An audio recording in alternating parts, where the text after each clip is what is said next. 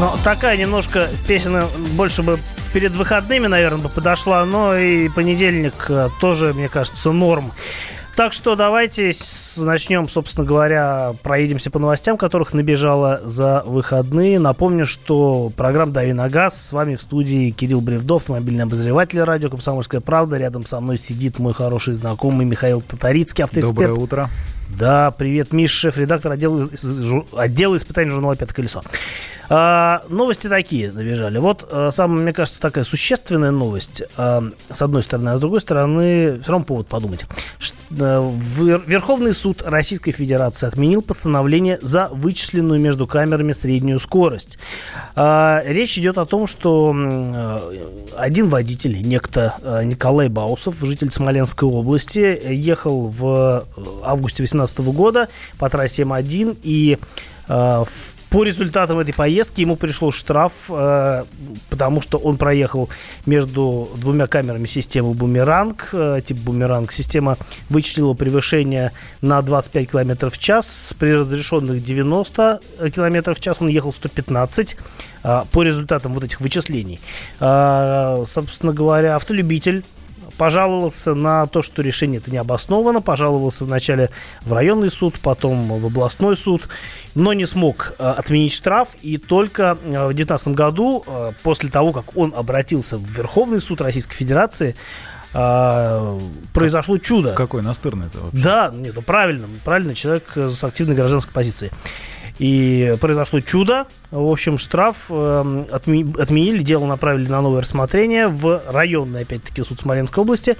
А, в общем, какая была логика? Логика была в том, ну, логика и особенность, да, вот этого нарушения в том, что а, ему в качестве места нарушения привели а, участок дороги протяженностью 70 километров. То есть, э, представьте, ну, 70 километров, там же э, все что угодно может произойти э, за такой период, за такое расстояние. То есть он мог где-нибудь остановиться или там или куда-нибудь съехать и вернуться, или, например, понарушать быстро, а потом замедлиться. Ну, то есть, в общем, на самом деле, я так понимаю, что именно вот эта вот протяженность участка, она дала повод отменить. Ну, а, такой судья нарушение. попался именно, который вот на это обратил внимание. Да, но мне не очень понятно, потому что, ну, вот как бы есть нарушение, вроде как вроде как, ну, не мог же он ехать, э, не знаю, медленнее. А нарушение... Не, история очень странная, потому что, мне кажется, здесь просто игра в какие-то буквоедства в законах, потому что здесь нигде нет аргумента того, что человек не нарушал. Да, но у нас вообще нет штрафа за нарушение, э, за езду со средней скоростью, которая выше, чем... У нас вообще нет э, понятия средняя скорость в правилах дорожного движения. Поэтому э, мне кажется, что вообще в любом случае имеет смысл как-то ну, бороться, используя возможности судебной системы для того, чтобы не позволять себя вот таким вот образом нагибать, что, в общем-то, было совершенно правильно сделано. Я не знаю, нарушал он или нет. Я подозреваю, что, скорее всего, нарушение это какое-то было. Ну, ну кто у нас было, ездит с дозволенной скорость, скоростью? Да. да. Если средняя скорость была превышена, вот, ну, да, действительно большой э, вот этот вот участок, но, в общем, на самом деле, какая разница, какая протяженность этого участка, если, например, там нет никаких съездов на этой дороге. Ну, в общем, э, с одной стороны, вроде как человек и м, нарушил, хотя мы не знаем, мы не суд, мы не можем это решить. А, с другой стороны, вот суд счел э, важным штраф штраф отменить. Но э, Самое, такое, конечно, обидное, что у нас непрецедентное право, и э, этот э, конкретный случай не даст повода для отмены всех других штрафов впоследствии за такое же нарушение. Но здесь самое, да, интересное, что, мне, на мой взгляд, как мне кажется, что именно просто судья Верховного суда углядел, что не так с самим то есть, законом, и вот отменил штраф и я... господину. Ну да, сложно сказать, э, что именно Никто произошло. даже не пытался установить, э, виноват он, не виноват. Здесь именно, мне кажется, вот зацепились за э, закон, как он прописан, что прописано, что не прописано, и вот начали туда-сюда футболить все. Да, ну на самом деле, э, в общем, сомнительная э, система вычисления штрафов, э, потому что действительно все что угодно могло произойти, тем более за такой продолжительный промежуток времени, и такой приличный километраж.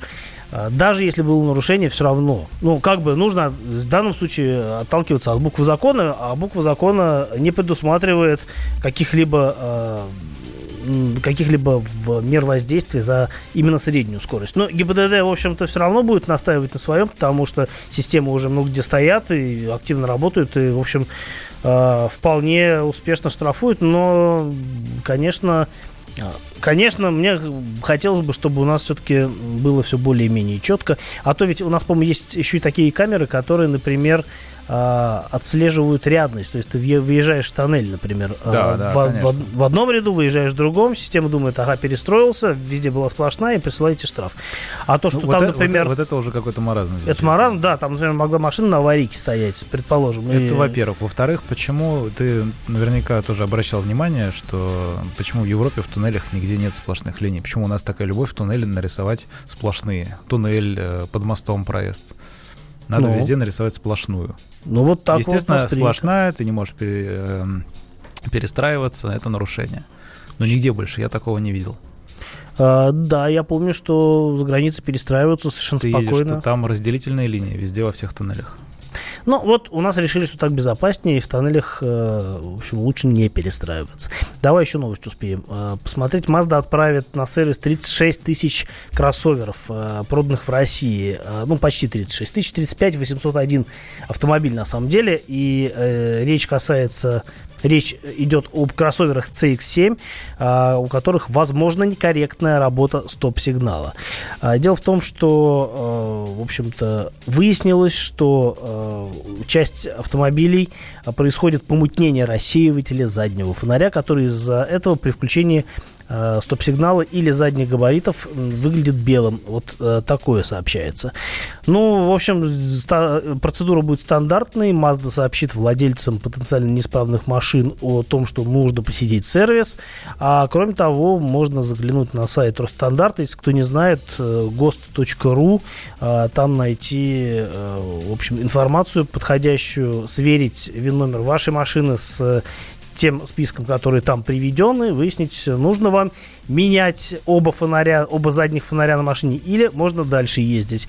А, в общем, приличное, на самом деле, количество машин, но хорошо, что а, речь идет даже не о тех машинах, которые на гарантии, а о тех машинах, которые уже, на самом деле, давно не выпускаются, потому что а, речь идет о тачках, которые с 2007 года выпускались. Вот так. Да, CX-7 давно-давно уже нету на рынке. А машины-то есть? А машина есть. Ладно, а, ваши вопросы и наши ответы в следующей части программы 8 800 200 ровно 9702. А, телефон и сообщение плюс 7 967 200 ровно 9702.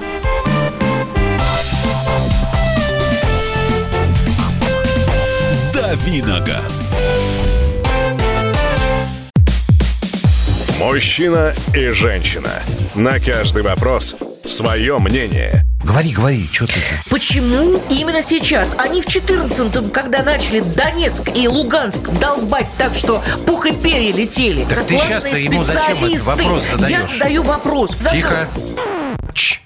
Накал страстей на радио «Комсомольская правда». Семейный подряд Норкиных в поисках истины. По будням в 9 вечера. Просто о сложном в программе «Простыми словами». Да я не Америку открываю. Я, я не понимаю, когда пожалуйста. этот беспредел закончится. Не знаю.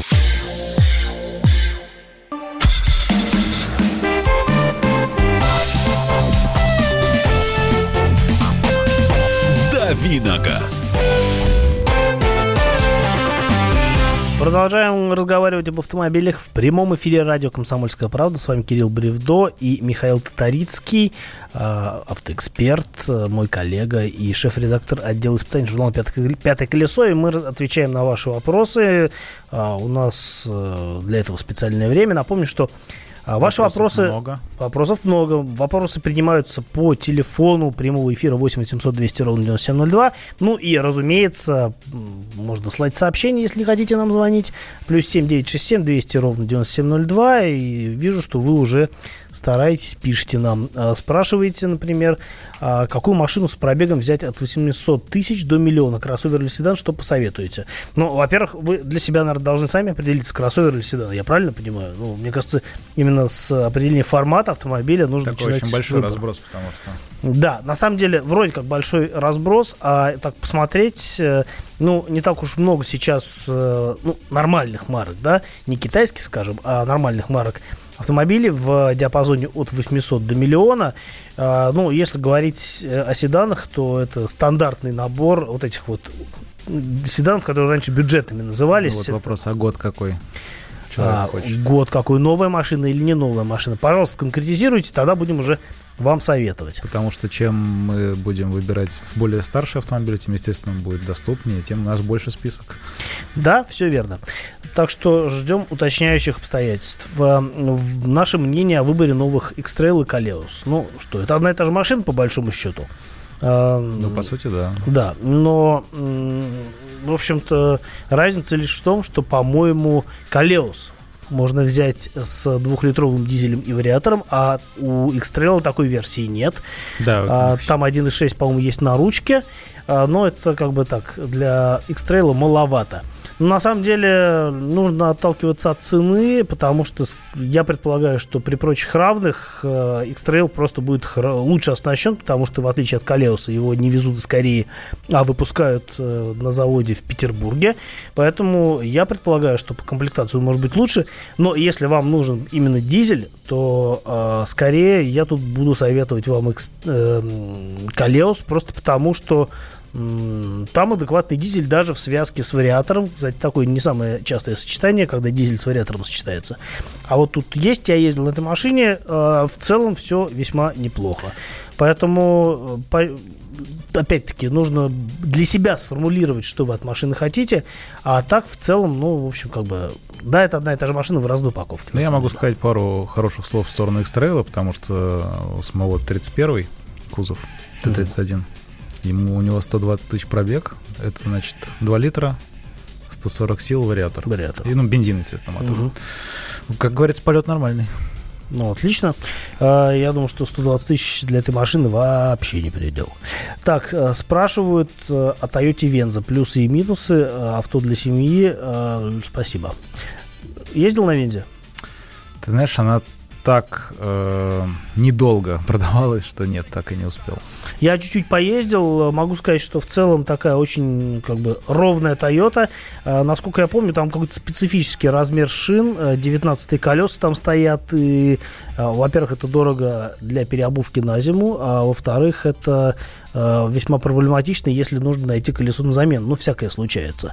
А в целом, ну, обычная Toyota для американского рынка с э, простеньким, ну, достаточно практичным Очень салоном. простой салон, да. Да, он неплохо устроен, там всякие полочки есть спереди, всякие там а, отверстия для проводов под мобильники. Ну, короче, продумано Ну, он неплохо. очень похож на Highlander. То есть ездить я не ездил, там помню все статические презентации, и они примерно в одно время запустили же в России. Да, ну, конечно, п- в отличие от э, Highlander, который может быть семиместным, Венза строго пятиместная, она Ну, там и поменьше. клиренс другой, да. И... Она поменьше. Ну, она по-своему прикольная. Мотор 2.7, достаточно, ну, как бы достаточно надежный мотор, бензиновый, сочетание с автоматом. В общем, а, по технике каких-то, а, я думаю, сюрпризов от этой машины ждать не стоит. Вот. А что касается выбора, ну, опять-таки, у нас достаточно большое количество а, Венс на вторичке, которые привезли из Штатов. И надо смотреть, какие там у них комплектации. Не исключено, что там есть переднеприводные машины. И мне кажется, такую машину брать с передним приводом, ну, как-то ну, а зачем? Вот, поэтому в целом, мне кажется, автомобиль симпатичный, и если вам он нравится и всем устраивает, то, э, на мой взгляд, никаких э, противопоказаний для такой покупки нет. Ну, мне в нем нравится, что он не замылен на дороге, их не так много было продано. Э, Ну, тоже аргумент, э, и я предполагаю, что в отличие от других моделей Toyota, эта машина менее угоняемая, по крайней мере, у нас, что тоже, в общем-то, плюс. Так, э, что еще нас спрашивают? Помогите, пожалуйста, определиться с выбором в плане долгосрочной надежности. Новый X-Trail бензин вариатор 2.5 или Шкода Кодиак бензин 2 литра DSG. Снова X-Trail. Снова X-Trail, да, но помощнее. Хотя, ну как знать, э, ну, да, X-Trail.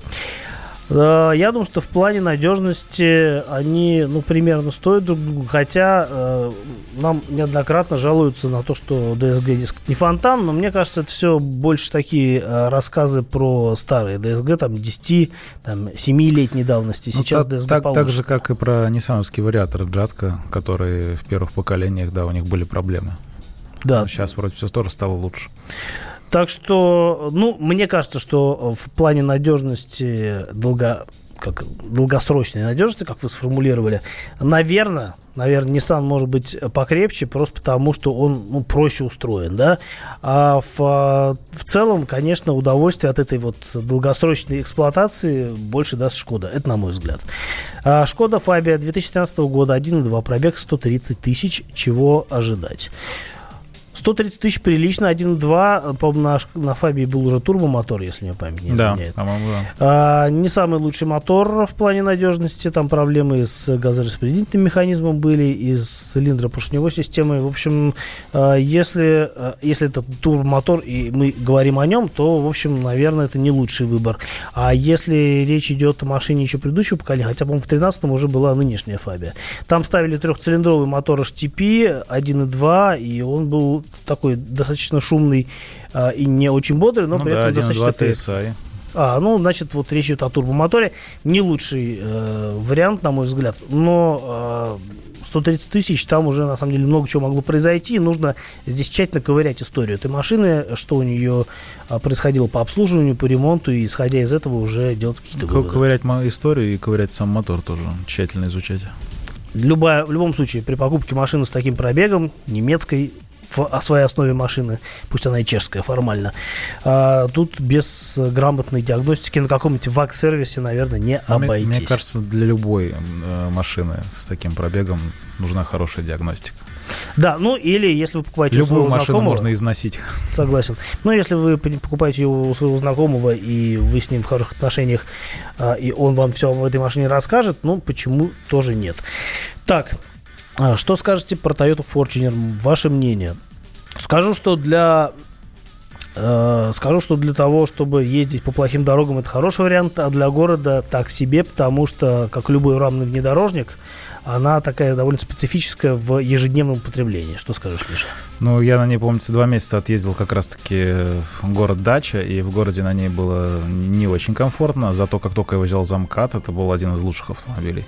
Даже на шоссе? Э, ну, более-менее на шоссе, но вот именно проселочные дороги какие-то там второстепенные, разбитые, прям идеальная машина, в которой можно еще грузить просто, мне кажется, бесконечное просто количество всего, и ничего не происходит. Так, ну, с вопросами пока что все, но общение с, ваш, с вами не прерывается. У нас э, после небольшого перерыва будет разговор о зимних проблемах эксплуатации, как подготовить машину, что лучше не делать. 8 800 200 ровно 9702 для ваших советов, может быть, или вопросов э, телефон плюс 7 967 200 ровно 9702. Номер для ваших сообщений. Услышимся после небольшого перерыва. Иркутск. 91,5. Воронеж. 97,7. Краснодар. 91,0. Тюмень. 99,6. Анапа. 89,5. Владимир. 104,3. Барнаул. 106,8. Екатеринбург, 92,3. Санкт-Петербург, 92,0. Москва, 97,2. 97,2. Радио «Комсомольская правда». «Комсомольская правда». Слушает вся страна. Слушает вся страна.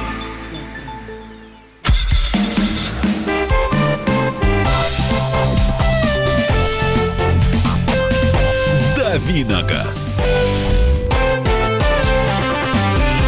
Э, дальше, дальше, дальше давим на газ. В прямом эфире радио «Комсомольская правда». С вами Кирилл Бревдо, автомобильный обозреватель, радио КП и мой специальный гость Михаил Татарицкий, автоэксперт, шеф-редактор отдела испытаний журнала «Пятое колесо». Миша, еще раз привет. Доброе утречко. Вот, э, да, действительно, здрасте вам.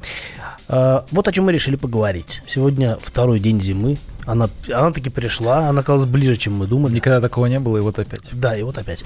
А, пока что в Москве снега нет. Я знаю, что в Питере вчера выпадало разного там сверху. А, разговаривал с мамой вчера вечером, говорит, что все засыпало. А, вот, но в Москве пока сухо, не очень комфортно, потому что все равно скользко и холодно, но сухо. Ничего не поделаешь. А, ну, вроде как обещают на неделе нам все-таки включить настоящую зиму. Посмотрим, что там э, в гидромедцентре э, себе решат.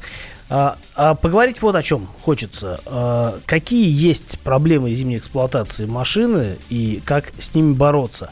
Ну и заодно, может быть, какие-то общие рекомендации вспомним, потому что, ну, скажем так, не все же а, абсолютно опытны в вопросах зимней езды. Я думаю, что среди наших слушателей есть и неофиты, и люди, которым, ну, не очень... А, пока что недостаточный опыт э, зимней езды. В общем, давайте обо всем этом сейчас поговорим. Напомню, что для связи с нами есть телефон 8 800 200 ровно 9702 или э, номер для ваших сообщений на WhatsApp и Viber плюс 7 967 200 ровно 9702. Э, пишите, не стесняйтесь.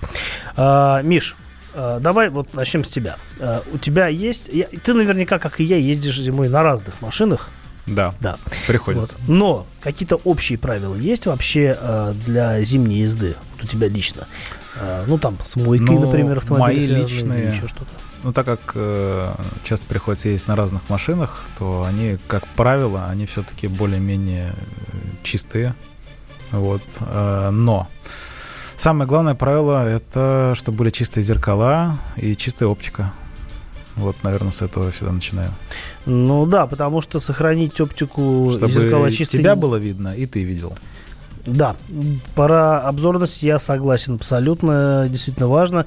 И, кстати, это на самом деле проблема не только зимней езды. А вот, например, в сухую погоду, когда либо уже все выпало и лежит, либо когда еще не выпало, но все равно холодно, в общем-то, машина не пачкается, понятное дело. А вот, например, осенью действительно очень часто ты проедешь по грязи, хлобысь, и ничего не видно. Вжух, ну, протер да. и едешь дальше. На самом деле летом зависит от региона эксплуатации. Где-нибудь там в пыльных каких-то регионах э, тоже машина также очень быстро покрывается налетом. Не пойми чего. Но у нас столько всего на дорогах э, валяется, будучи высыпанным, высыпанным э, коммунальными службами, что, в общем, неудивительно, что появляются налеты. Кстати, вот сейчас спрашивают, надо ли мыть машину зимой или не надо. На мой взгляд, конечно, надо. Может быть, э, там, не усердствовать, не мыть ее, конечно, там, каждый день, безусловно. Но раз э, в две недели, э, в общем, было бы, наверное, я, неплохо. Я тоже думаю так, потому что все эти реагенты позабивать, оно было бы полезно для автомобиля. Да, но тут очень важно говорить о том, какая мойка хорошая, какая нехорошая, потому что существует мнение и научно подтвержденное о том, что вот эти вот бесконтактные мойки, которые у нас повсеместно практикуются, это не лучший вариант для машины. И э, зачастую, например, там, э, в общем, ничего не происходит для того, чтобы вот убрать вот самый налет. И, кстати говоря, если вам предлагают обезжиривание, например, это совсем не значит, что вас пытаются развести на деньги, иногда действительно полезно. Но мойка мойки действительно рознь. Во-первых, у нас, насколько я знаю, намного выше давление, чем в Европе применяется на мойках. А во-вторых, Просто чтобы более эффективно сбить грязь. Ну да, но при этом мойщики лупят прямо вот струей в автомобиль там с расстояния в 5 сантиметров. И, естественно, ЛКП, хрому, там резиновым уплотнителем рано или поздно может прийти конец. А, второй момент, естественно, как мне кажется, не надо в минус там 15 пытаться мыть на вот этих сам мойках самообслуживания, открытых, уличных. Но по поводу моек самообслуживания я могу сказать, что при любой минусовой температуре я при этом почему-то часто вижу там зимой какую-то очередь даже желающих да? помыться, да. Я один раз попробовал, э, просто не было другой мойки рядом совсем, мне надо было машину помыть для съемки, и я понял, что даже не стоило начинать, потому что мгновенно вода обмерзает. Все превращается, машине, да, да, грязь не сбита, но при этом машина покрыта коркой льда, и, в общем-то, все Особенно забавно, когда пена замерзает на автомобиле. Да, э, ну, во-первых, это некрасиво, а во-вторых, это бессмысленно. А, что касается, вот нас спрашивают, кстати говоря, по поводу аккумуляторов. Не вредно ли ставить аккумулятор большей емкости, чтобы просто ну, более уверенно заводить машину зимой. Нет, не вредно. А, на самом деле сопротивление батареи зарядному току одинаково, что для аккумуляторов 55 ампер часов, что в 75, поэтому а, с генератором тоже ничего не случится. И, в общем-то, а, если вы хотите поставить более мощный аккумулятор, ну, для собственного успокоения, а, то, в общем, ничего плохого в этом не будет. Вопрос только в том, что поместится он или нет, потому что, как правило, э, аккумулятор более емкий, он и более габаритный. И не в каждую машину такой встанет. Но если помещается, то, в принципе, можете поставить, хуже не будет. А еще, если уж вы задумались о смене аккумулятора, возможно, есть смысл э, присмотреть аккумулятор, а, вот, э, сделанный по новой технологии АГМ. А, и она такая очень, на самом деле, полезная вещь. Э, но э, такие аккумуляторы стоят дороже. Я в свое время, когда искал а, на машину аккумулятор, у меня он сдох после зимы. А, я присматривался к батареям АГМ, но что-то меня, в общем, жаба задушила. Я взял что-то попроще. А, ну, не самый простой, но из того, что автомобилю подходит. Но понимаю, что я просто не езжу зимой. А если бы ездил зимой на машине, наверное, может быть, и что-нибудь на аккумулятор бы и подразорился. Вот. Конечно, да, все зависит от эксплуатации, от, ну, на, от надобности. На самом деле, емкость аккумулятора вещь такая, потому что если у вас машина не заводится, то она из более мощным аккумулятором, скорее всего, не заведется, потому что проблема в машине, а не в аккумуляторе. Вот. Но, э, а что касается аккумулятора в целом, то, конечно, лучше держать его э, в, в хорошем, добром здравии. Ну и тут, кстати говоря, что касается вот подготовки машины к зимой, мне кажется, было бы разумно, наверное, было бы разумно, э, скажем, если у вас подходит срок очередного ТО, либо дотянуть, либо чуть сделать его, по, ну, провести пораньше, э, как раз накануне зимы, чтобы можно было заодно и выяснить, что у вас в машине не так. Потому что есть болячки, которые, например, в теплое время года вам совершенно не мешают жить. Там тот же полудохлый аккумулятор, если машина, в принципе, заводится хорошо, то никаких проблем э, в плюсовую температуру не будет. Но становится чуть похолоднее, и все, машина заводиться отказывается. Так вот, если уж вы собираетесь делать ТО, ну, сейчас э, заливать какое-то специальное зимнее масло, ну, как бы нет смысла. Вот, но э, это такая история с э, древних времен. Но есть действительно э, ну, необходимость, но смысл э, провести ТО перед зимним сезоном, чтобы вскрыть какие-то болячки, которые себя не проявили, не проявили, но которые могут э, обнаружить сервисмены с тем, чтобы об этом позаботиться до того, как наступят э, холода, и, в общем-то, не столкнуться с тем, что э, машина, оказывается, вот, имеет слабину и не готова работать, когда вам э, это необходимо. Да, лучше всего тщательно обследовать автомобиль, как раз-таки в рамках того сделать это проще всего и менее накладно получается. И не нужно специально ездить. Да. Опять-таки экономия. Вот, что касается что касается каких-то еще советов, э, ну, в общем, на самом деле тема неисчерпаемая. Зима только началась, и мы еще будем к этой теме возвращаться. Э, вот спрашивают, можно ли заряжать аккумулятор ГМ обычной зарядкой наоборот. Э, я слышал, что нельзя, но надо будет вопрос уточнить. Так вот, Зима э, уже близко, и будет она достаточно долго, так что о зимней эксплуатации мы еще с вами будем разговаривать. Там и про вождение можно поговорить, и про шины, и про многое-многое-многое. А в следующей части тест-драйв не переключайтесь. Новое время диктует новые правила. Ты не позволяешь себе подолгу быть привязанным к одному месту. Ты думаешь об удобстве, скорости и доступности информации. Именно поэтому мы сделали совершенно новую версию мобильного приложения «Радио Комсомольская правда». Современный интерфейс и обширный набор полезных функций. Возможность слушать нас в дороге, как на iOS, так и на Android. В режиме онлайн и подкасты. «Комсомольская правда». Всегда рядом. Радио жизни. Радио для тебя.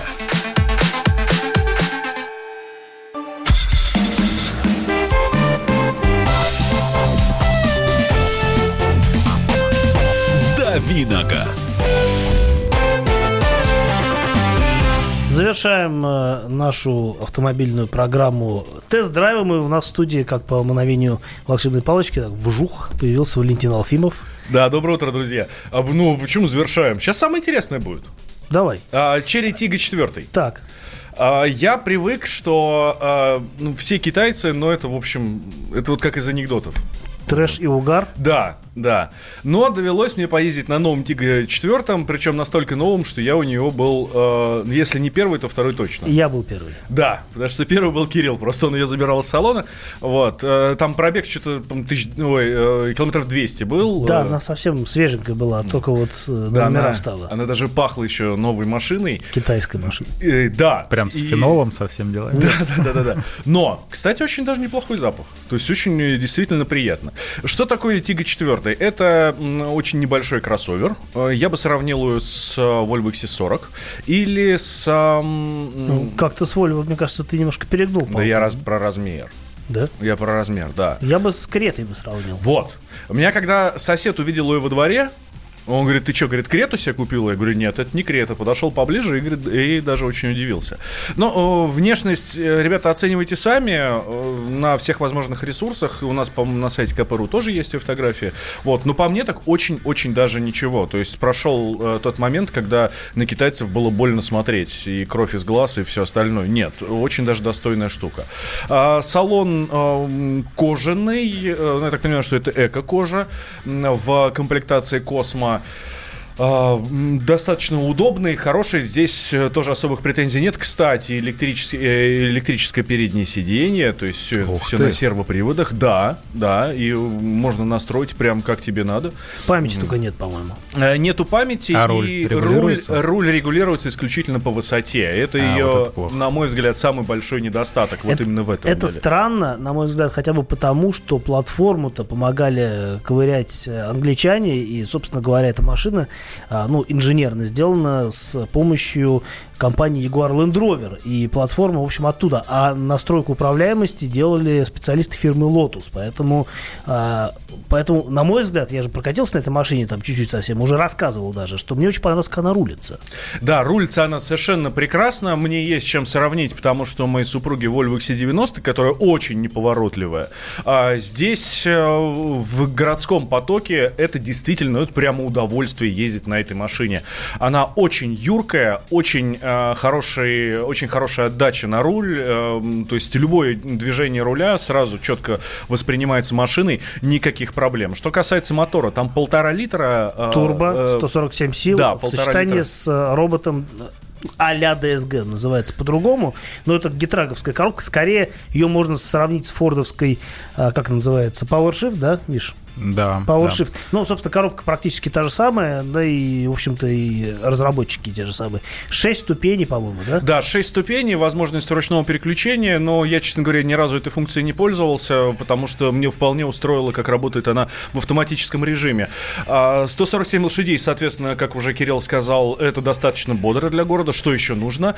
А, Но э, в работе коробки я нашел один очень большой минус. Так. В, на маленьких скоростях, там условно на первой, второй передаче, если тебе нужно немножко притопить, то она начинает немножко пробуксовывать, и это, конечно, неудобно. А на- Особенно это, а, это ощущается, особенно когда ты притормаживаешь перед лежачим полицейским, а потом, соответственно, начинаешь разгоняться. Скорее всего, это сделано намеренно, чтобы, чтобы беречь сцепление, там два сцепления, и э, машина действительно при старте, например, или при небольшой скорости может тупить, потому что крутящий момент у двигателя приличный, вот, и для того, чтобы, э, скажем так, умерить износ сцепления, специально ограничивается крутящий момент на, там, на определенных э, режимах, и, видимо, это сделано здесь э, специально.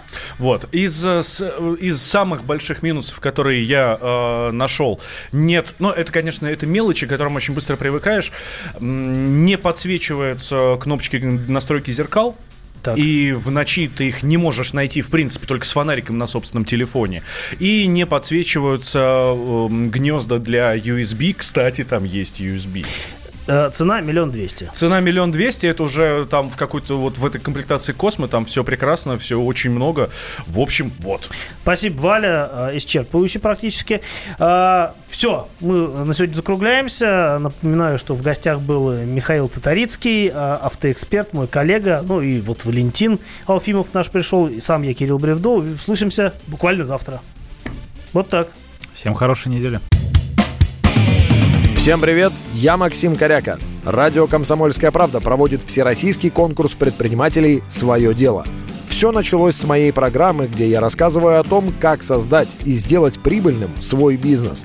Постепенно радиопередача выросла в масштабный проект для уверенных и амбициозных людей. Расскажи о себе на сайте своедело.кп.ру, стань участником конкурса и получи возможность выиграть главный приз – рекламную кампанию на 1 миллион рублей. Твой бизнес, твой успех, твоя премия, свое дело.